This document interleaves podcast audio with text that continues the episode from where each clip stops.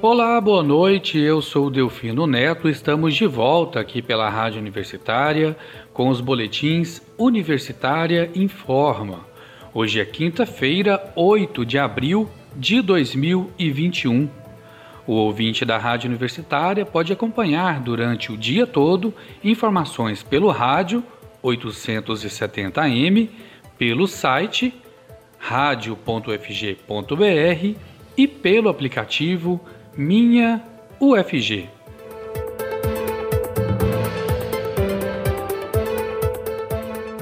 O banco de sangue do Hospital das Clínicas da UFG necessita com urgência de doações.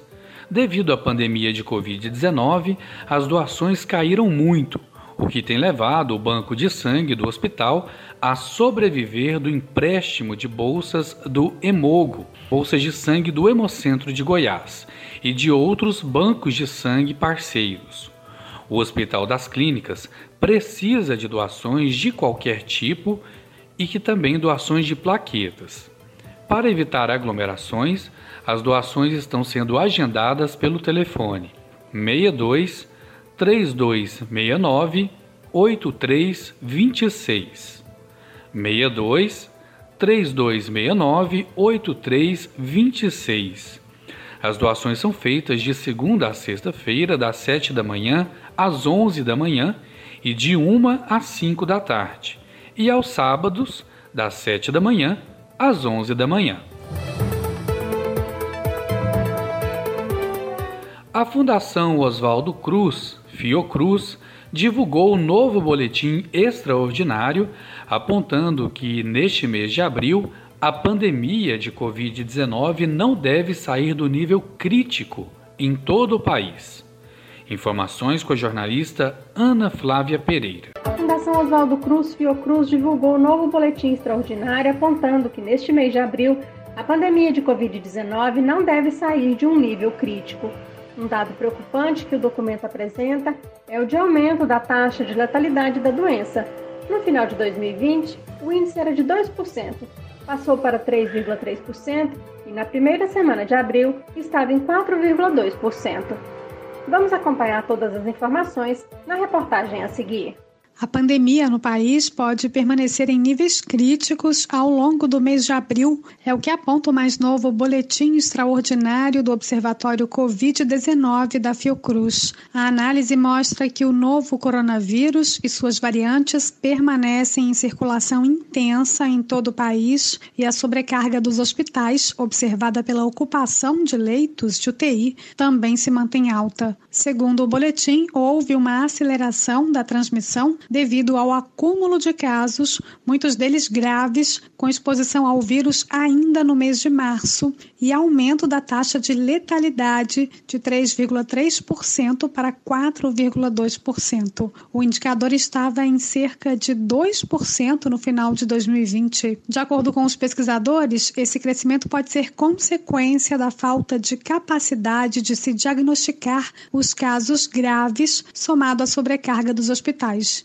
Os pesquisadores responsáveis pelo estudo defendem que é fundamental a adoção ou a continuidade de medidas urgentes, como bloqueio ou lockdown, para reduzir a velocidade do contágio. Segundo a análise, todos os estados, capitais e regiões de saúde que tenham uma taxa de ocupação de leitos acima de 85% e tendência de elevação no número de casos e óbitos devem impor maior rigor nas medidas de restrição das atividades não essenciais. O estudo ressalta ainda a importância da adoção de medidas combinadas e convergentes entre os três poderes do Estado e os diferentes níveis de governo em favor das restrições. Entre os dias 29 de março e 5 de abril deste ano, houve piora nas taxas de ocupação de leitos de UTI Covid-19 para adultos no SUS em Sergipe, com a taxa subindo de 86% para 95% e estabilidade do indicador em níveis muito críticos na maior parte dos estados e no Distrito Federal. Em cinco estados houve queda nas taxas de ocupação hospitalar: Roraima, Amapá, Maranhão, Paraíba e o Rio Grande do Sul. Da Rádio Nacional no Rio de Janeiro,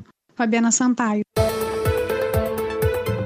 Esse mês de abril carrega a projeção também de entrar para a história, como o primeiro em que o número de mortes será maior que o número de nascimentos no Brasil.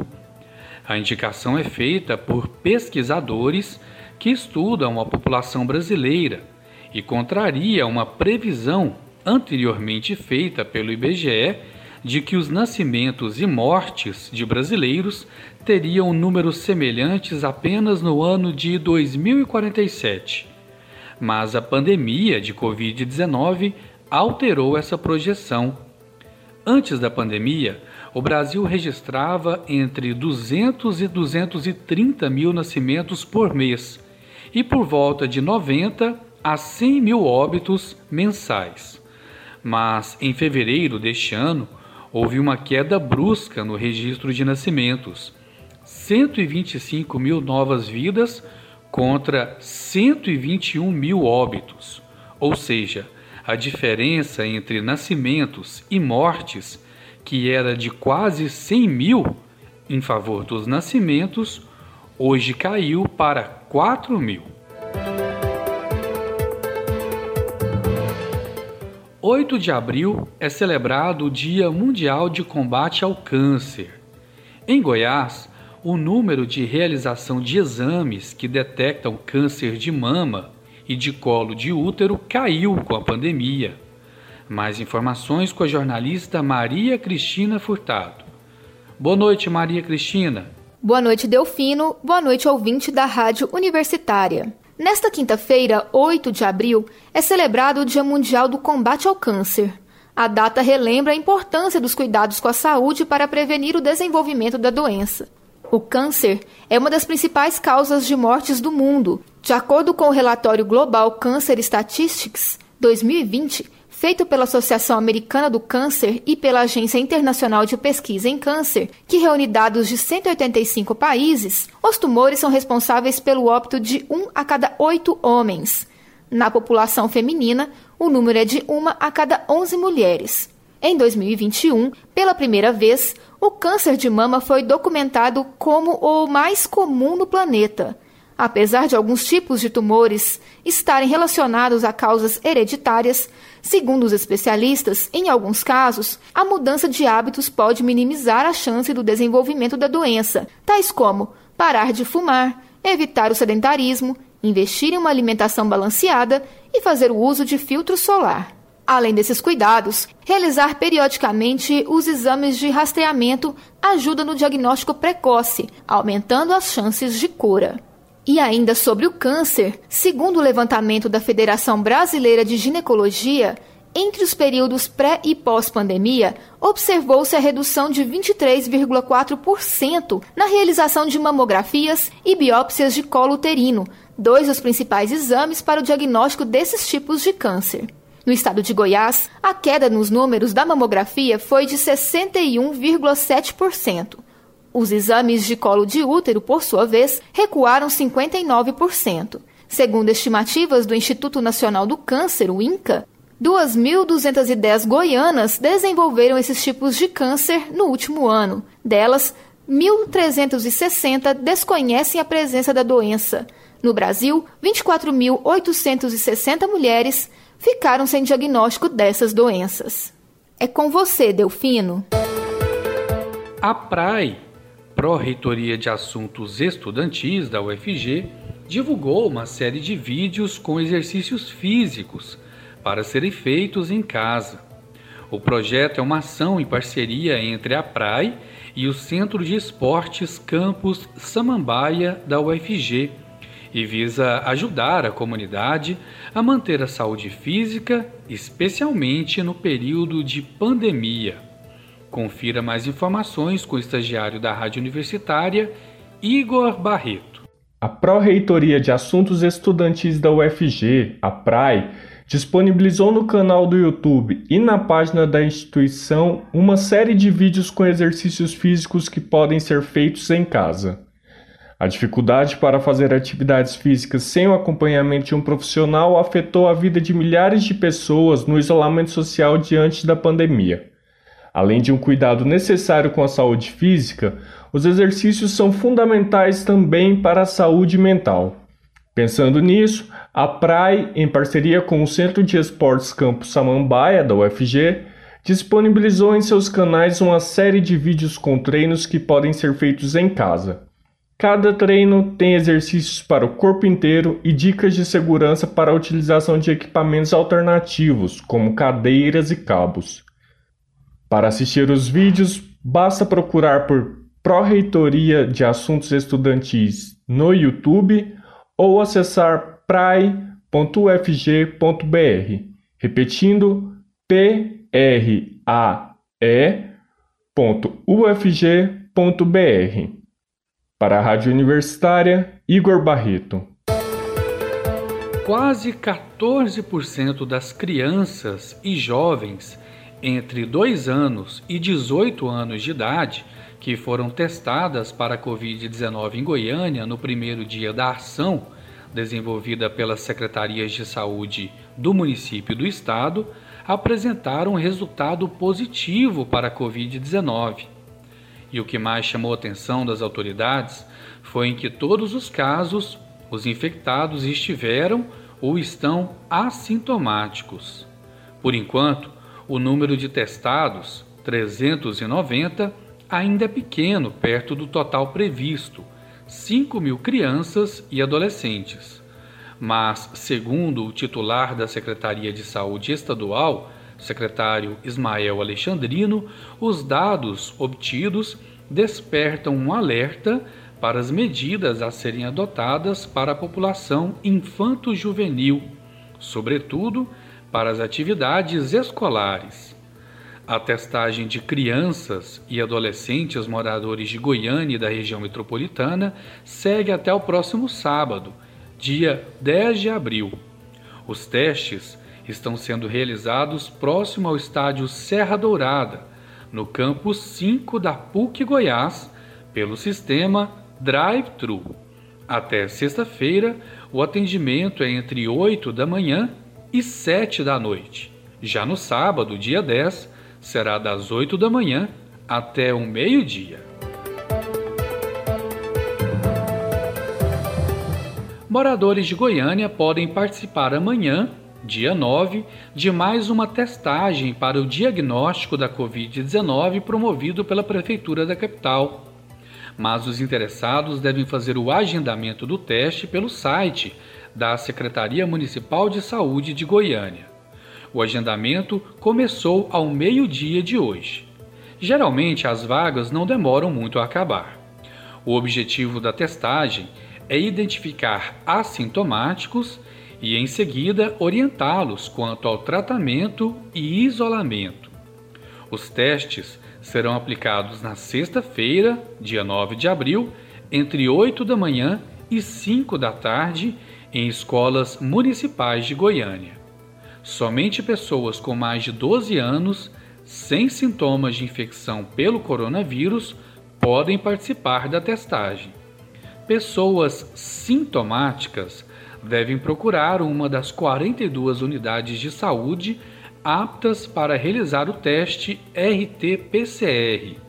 O resultado é liberado em até 24 horas e pode ser visualizado pela internet conforme orientação das equipes coletoras. O secretário de Saúde de Goiânia, Durval Pedroso, disse hoje que os frascos das vacinas contra a Covid-19 que chegaram aos municípios estão com menos doses que a especificação. Até agora, a secretaria detectou 4.016 doses a menos.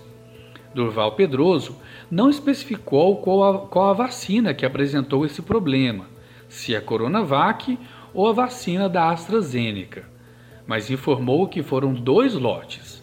Normalmente, um frasco fornece 10 doses, porém, em alguns, havia o suficiente para 9, 8 ou até mesmo 7 doses.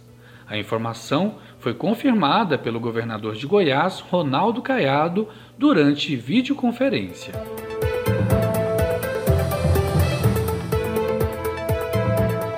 E atenção! Os motoristas de ônibus de Goiânia podem fazer greve a partir de amanhã. A categoria reivindica inclusão no calendário de trabalhadores prioritários na vacinação contra a Covid-19, segundo o presidente do Sindicoletivo, Coletivo, o senhor Sérgio Reis. De acordo com o sindicalista, ofícios com essa reivindicação foram encaminhados às autoridades, mas até agora a categoria não obteve resposta. O presidente do sindicato reitera ainda que o intuito desta paralisação é a segurança dos motoristas, uma vez que esta categoria já soma 300 contaminados e 21 óbitos pela Covid-19.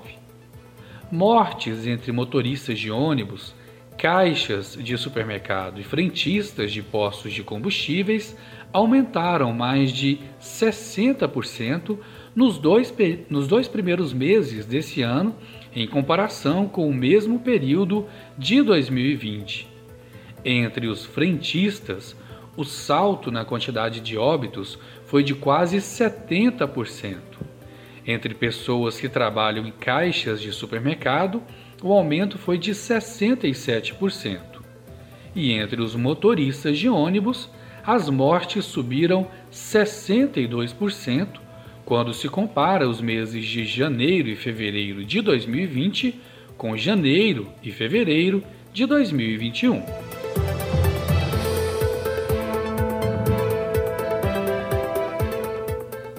E com essa informação chegamos ao fim do boletim Universitário Informa das 18 horas de hoje. Fique ligado em nossa programação pelos 870m, pelo site radio.ufg.br e pelo aplicativo Minha UFG. Nós também estamos nas redes sociais. Siga arroba Rádio Universitária no Instagram e no Facebook. E não deixe de conferir os nossos boletins em formato de podcast pelas redes sociais, no site da rádio e nas principais plataformas digitais de áudio. Se puder, fique em casa. Se for sair, use máscara. Eu sou Delfino Neto para a Rádio Universitária.